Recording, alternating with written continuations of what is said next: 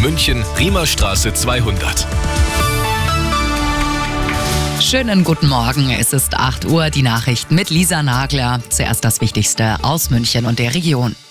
Die neue Woche fängt an, wie die alte aufgehört hat. Mit großen Warnstreiks im öffentlichen Dienst. Arabella München-Reporterin Ronja Schinner. In welchen Bereichen wird denn ab heute gestreikt?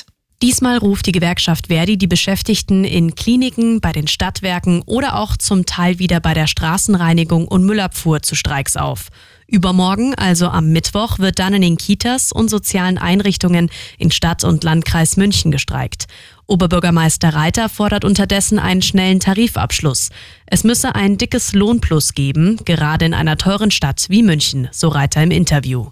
Es knirscht in der Ampel in vielen Bereichen. Trotzdem lobt Kanzler Scholz die bisherige Arbeit seiner Regierung. Das hat er bei der Kabinettsklausur auf Schloss Meseberg betont. Streit in der Ampel gibt es derzeit vor allem beim Thema Verkehr. Darüber werde weiter intensiv diskutiert, so Scholz. Heute geht die Klausur nahe Berlin zu Ende.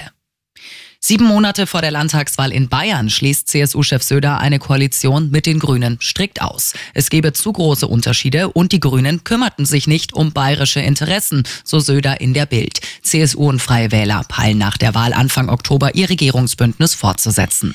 Und das ist sonst noch los in München und der Region.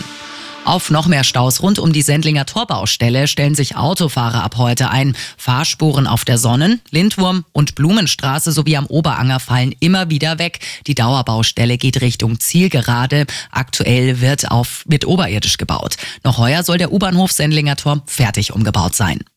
Und es sind keine Betrüger. Telekom-Mitarbeiter gehen in diesen Tagen in Tutzing im Landkreis Starnberg von Tür zu Tür. Es geht hier um schnelleres Internet. Lokalreporterin Chantal Martin. Die Mitarbeiter tragen entsprechende Kleidung und haben einen Dienstausweis mit Bild bei sich. Anhand der Personalnummer lässt sich überprüfen, ob der Vertreter auch wirklich für die Telekom unterwegs ist. Immer gut informiert, das Update für München und die Region wieder um halb neun. Und jetzt der zuverlässige Verkehrsservice mit dem Morgenhuber. Drei